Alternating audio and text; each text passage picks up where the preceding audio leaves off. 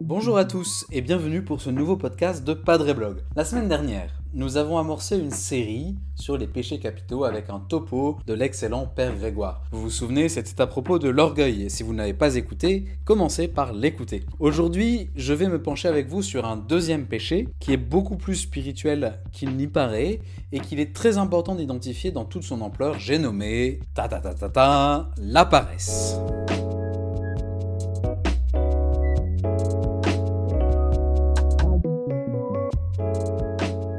Dans la liste des 7 péchés capitaux, la paresse, soyons honnêtes, est souvent le péché pour lequel on a un peu de tendresse, un peu comme pour la gourmandise. On se dit oh après tout, je me suis démené toute la semaine, j'ai bien le droit de glandouiller un peu ce soir et peut-être aussi un peu demain. Et puis après tout, que je fasse cette démarche administrative aujourd'hui ou demain, qu'est-ce que ça change au fond sur le cours de l'histoire avec un grand H?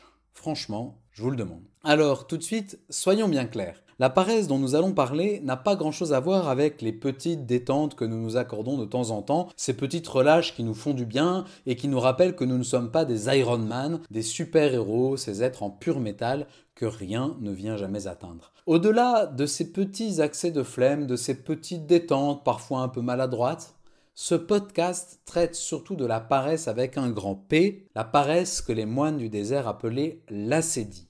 L'acédie, cette chose étrange que nos correcteurs orthographiques ne connaissent pas et que tout au long de ce podcast, pendant la préparation, euh, ma tablette a remplacé par le mot acéré, l'acédie. Cherchons quelques synonymes pour mieux la comprendre. Quelques synonymes que j'emprunte à la formation du parcours Even. Paresse, négligence, dégoût, tiédeur, indifférence, désespoir, découragement, instabilité, mélancolie, morosité, langueur, relâchement, angoisse, doute, infidélité, torpeur, déprime, stress, paralysie, nostalgie, cafard, fuite, dispersion, tristesse, spleen. Alors je ne sais pas vous, mais moi, à chaque mot, ou presque, j'ai eu en mémoire telle ou telle situation du confinement. Vous savez, cette longue journée où le télétravail vous a plongé dans un tel découragement que vous avez décroché en prétextant la panne d'Internet et que vous avez commencé un long zonage sur Netflix à manger de la série pendant 4 ou 5 heures comme un zombie.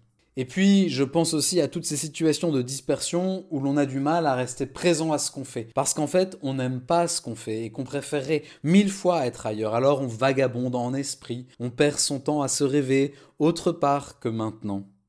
Puis je pense aussi par rapport à Dieu au moment du confinement, à tous ces moments où, en n'ayant plus la messe, on a fini par se laisser prendre par la négligence. Franchement, la messe à la télé, ça n'a pas de sens, allez, j'abandonne. Puis en fait, je m'en passe bien de la messe le dimanche. C'est pas si grave que ça de la manquer. Je croyais que ça m'aurait manqué plus que ça. Et puis en plus, prier, c'est tellement pénible, c'est tellement ennuyeux. Je ne vois plus trop à quoi ça sert d'ailleurs, ma vie spirituelle. Alors, euh, allez, je néglige un peu, je laisse tomber.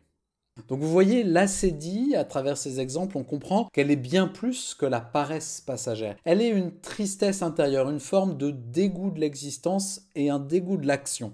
Être ce que je suis et agir de telle sorte que j'accomplisse qui je suis, tout cela me semble tellement pesant, tellement inaccessible que je finis par m'en dégoûter. Je vous propose de prendre quelques minutes pour essayer de comprendre ce dégoût. Normalement, le dégoût, c'est une réaction affective devant quelque chose qui ne correspond pas avec la finalité de la vie. Par exemple, je suis dégoûté par la vision des moisissures qui sont apparues dans un vieux Tupperware au fond du frigo. Exemple typique de la vie d'un presbytère qui reste fondamentalement une colocation de célibataires masculins. Bref, par ce dégoût, les moisissures m'apparaissent dans mon affectivité comme un mal à éviter. Donc je vide le Tupperware dans la poubelle, je le lave et tout va mieux.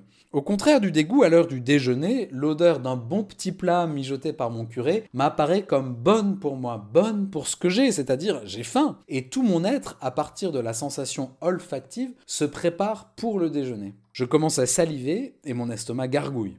Vous comprenez avec ces exemples de la vie quotidienne une réalité essentielle de notre structure anthropologique. Nous sommes attirés affectivement par ce qui est bon pour nous ou ce que nous croyons être bon pour nous. Nous sommes repoussés affectivement par ce qui nous semble mauvais, c'est-à-dire ce qui nous apparaît contraire à la construction et à l'épanouissement du bonheur de notre vie. Dans l'acédie et toutes les paresses moroses et mélancoliques qui peuvent nous traverser, une forme d'inversion advient dans l'affectivité. Ce que nous savons avec notre tête, notre esprit, être bon pour nous, pour l'épanouissement de notre bonheur, nous apparaît comme mauvais ou repoussant. À l'intérieur de notre affectivité, nous nous découvrons dégoûtés par ce qui devrait normalement nous attirer. Nous nous sentons repoussés par ce qui habituellement nous promettait la joie. Par exemple, alors que vous savez qu'il est bon que vous soyez à votre table de travail pour réviser un partiel, alors que vous savez que dans cet humble travail se joue la construction de l'avenir vers lequel vous avancez, tout à coup, ou bien petit à petit, vous déviez intérieurement et vous n'arrivez plus du tout à comprendre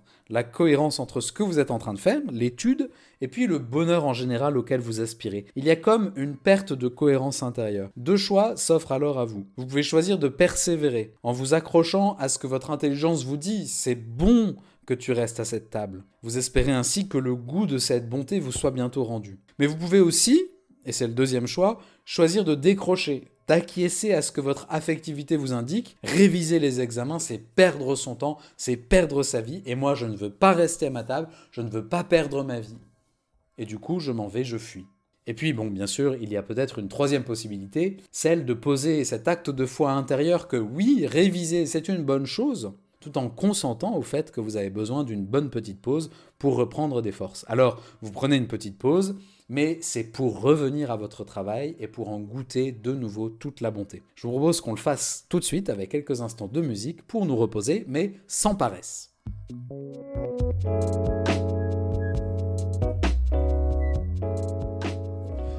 Vous avez bien compris, cette notion de dégoût, le dégoût des réalités qui normalement devraient nous attirer parce qu'elles sont bonnes et parce qu'avancer vers elles contribue à notre cheminement vers la plénitude et le bonheur. Voilà la définition de l'acédie. Au bout du bout, ce dégoût des réalités importantes et bonnes de notre vie comme par exemple le travail, mon engagement comme père ou mère de famille, l'étude, la fidélité au quotidien à mon conjoint. Au bout du bout, ce dégoût peut aussi devenir un dégoût de Dieu qui, au lieu de nous apparaître comme le bien ultime, le sommet de notre vie, devient le repoussoir par excellence. En fait, souvent, le dégoût de Dieu est de manière plus ou moins cachée la racine de l'acédie dans notre cœur. Nous entrons dans l'aversion pour notre état de vie ou pour le travail qui nous occupe parce que de manière plus ou moins consciente, nous avons abandonné l'articulation entre ces biens importants de notre vie et Dieu, qui en est en même temps la source et l'achèvement, l'origine et l'aboutissement. Alors sans Dieu, sans objectif ultime, sans possibilité d'accomplir notre destinée, nous sommes emplis par une sensation de vide et qui se manifeste en nous par deux manières paradoxales. Soit par un état de lassitude et d'abattement, une forme de, somnolence, de nonchalance qu'on va identifier à la paresse, soit au contraire par un état de surexcitation, une incapacité à rester en place. Puisque le présent me dégoûte tellement, eh ben je vais fuir dans l'activisme, dans la recherche de petites activités gratifiantes qui procurent plein de petits plaisirs immédiats, comme autant de petites doses de drogue, pour oublier qu'au fond ma vie me semble vide et inutile. C'est vraiment typiquement le, le zapping sur Netflix, c'est le plongeon dans nos applis de réseaux sociaux, c'est même parfois la multiplication des engagements que l'on va prendre, mais à la périphérie de ce qui en fait est notre vocation principale, notre état de vie. On perd petit à petit l'équilibre de vie et on file dans la gourmandise spirituelle sur les écrans ou tout simplement dans la nourriture ou la boisson. Je vous propose de résumer tout ça à partir de la définition qu'écrit Don Jean-Charles Nau dans son traité sur l'acédie. Ce traité, il l'a joliment intitulé La saveur de Dieu. Le titre dit beaucoup. L'acédie, c'est la perte de la saveur de Dieu. Dieu est savoureux parce qu'il se donne à nous et non pas seulement comme une idée ou un concept à contempler avec euh, l'esprit euh, séparé du corps, mais non, comme une trinité de personnes qui nous invitent à entrer en communion avec lui. Et ça, cette communion avec Dieu, ça n'est pas simplement vrai ou beau, c'est bon. C'est bon pour nous. Et normalement, nous sommes capables de goûter cette bonté. C'est aussi le très beau verset du psaume 33 qui nous lance une invitation. Goûtez et voyez le Seigneur est bon. Le psaume ne nous dit pas simplement voyez, le Seigneur est bon, il nous dit goûtez cette bonté, ayez-en la saveur. Alors revenons à Don No et à sa définition de l'acédie pour pouvoir commencer à en trouver les remèdes. Je cite Don No. Il ne s'agit pas cet assédie d'une simple paresse, mais d'une véritable paralysie de l'agir. Le remède contre l'assédie est la persévérance, la lutte contre le vagabondage des pensées, cette fuite non seulement hors du lieu, mais aussi hors du temps, hors de son état de vie et finalement hors de sa condition de créature. L'assédie est la tentation de se soustraire à l'étroitesse du présent pour se réfugier dans l'imaginaire. Fin de citation. La piste que le père abbé de Saint-Vendry nous lance est celle de la persévérance. Persévérance, c'est accepter d'endurer le jour qui passe et qui n'a pas l'air de vouloir passer, mais s'enfuir, sans s'évader. La tradition des moines appelle l'assédie le démon de midi, c'est-à-dire la tentation qui survient quand le soleil est à son zénith, le moment de la journée où il n'y a plus d'ombre, où tout est écrasé par le poids d'un soleil infernal, où le temps semble s'être arrêté, où plus rien ne semble possible à part l'évanouissement dans le néant océanique du sommeil. Persévérer, c'est redire avec toute sa foi que vous croyez que ce que vous faites est bon et que vous demandez la bénédiction de Dieu sur ce travail.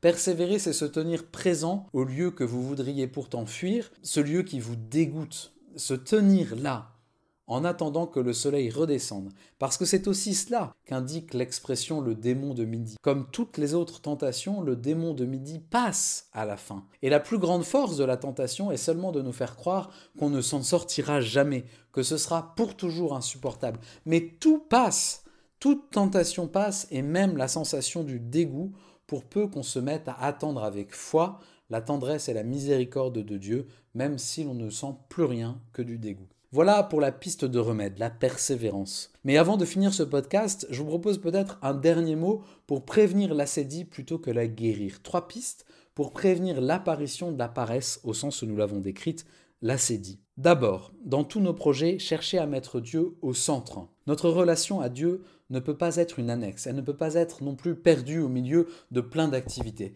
Si Dieu est bonté pour chacun d'entre nous, c'est lui qui doit être le centre, le pôle magnétique, le phare de nos existences. Toutes nos activités doivent s'organiser autour de lui, non seulement dans la manière dont nous les structurons, mais aussi en rechoisissant de manière régulière de mettre Dieu comme notre centre. Je me rends compte, moi, assez régulièrement, hein, dans ma vie de prêtre, Dieu peut devenir une forme d'annexe. Alors bien sûr, il sera toujours au centre des sacrements, mais est-il encore et toujours au cœur existentiel de ma vie? Comment la prière irrigue-t-elle mon quotidien? Ces questions, j'essaye de me les poser régulièrement, et on peut se les poser très régulièrement, parce que dans la mesure où Dieu est esprit, il n'est pas d'abord dans l'ordre du sensible, et ce qui n'est pas sensible, nous avons du mal à nous y tenir. Reposez le choix de manière régulière en disant Seigneur, tu es le centre de mon existence, de mes projets. Je ne veux rien vivre sans toi. Je ne veux rien entreprendre sans toi. Sois le cœur battant de tout ce que je vis. Deuxième piste, cultiver la joie et la gratitude. Une joie qui ne soit pas que sentimentale mais enracinée dans le travail de la mémoire. Contrairement à ce que nous pensons, le passé n'est pas la fin du présent et le constat terrifiant de la brièveté de la vie. Si l'on prend soin de sa mémoire spirituelle, le passé devient au contraire le trésor dans lequel ce qu'on a vécu est valorisé pour ne plus jamais disparaître. Pas de plus grande joie que de se souvenir des moments où la vie a été bonne avec nous et des moments où nous avons tenu bon par notre courage, par notre fidélité. Faire mémoire de ces moments, les vivre à nouveau en se les rendant présents. Souvent dans nos podcasts, nous vous parlons d'avoir un petit carnet. Que c'est précieux ce carnet pour entretenir la mémoire comme un coffre à trésor. Le soir, je vous le demande, que déposez-vous de la journée passée dans le trésor de votre mémoire? C'est ainsi que grandit la joie spirituelle et qu'elle se stabilise dans nos vies. C'est aussi ainsi que l'on prévient l'assédie. Enfin, dernière piste, et qui est peut-être la plus évidente, combattre l'oisiveté. On peut choisir de se ressourcer quand on a besoin, évidemment, et on l'a fait tout à l'heure. Mais se ressourcer, ça n'est pas se distraire, ça n'est pas papillonner, ça n'est pas non plus fuir la difficulté. Quand vous êtes à votre travail, faites ce que vous avez à faire. Mettez-y votre intelligence, votre amour, votre volonté. Faites les choses comme si vous n'aviez rien d'autre à faire, comme si le Seigneur vous avait donné la vie pour ces petites tâches et pour cette humble fidélité. Et méfiez-vous enfin de l'excès de sommeil.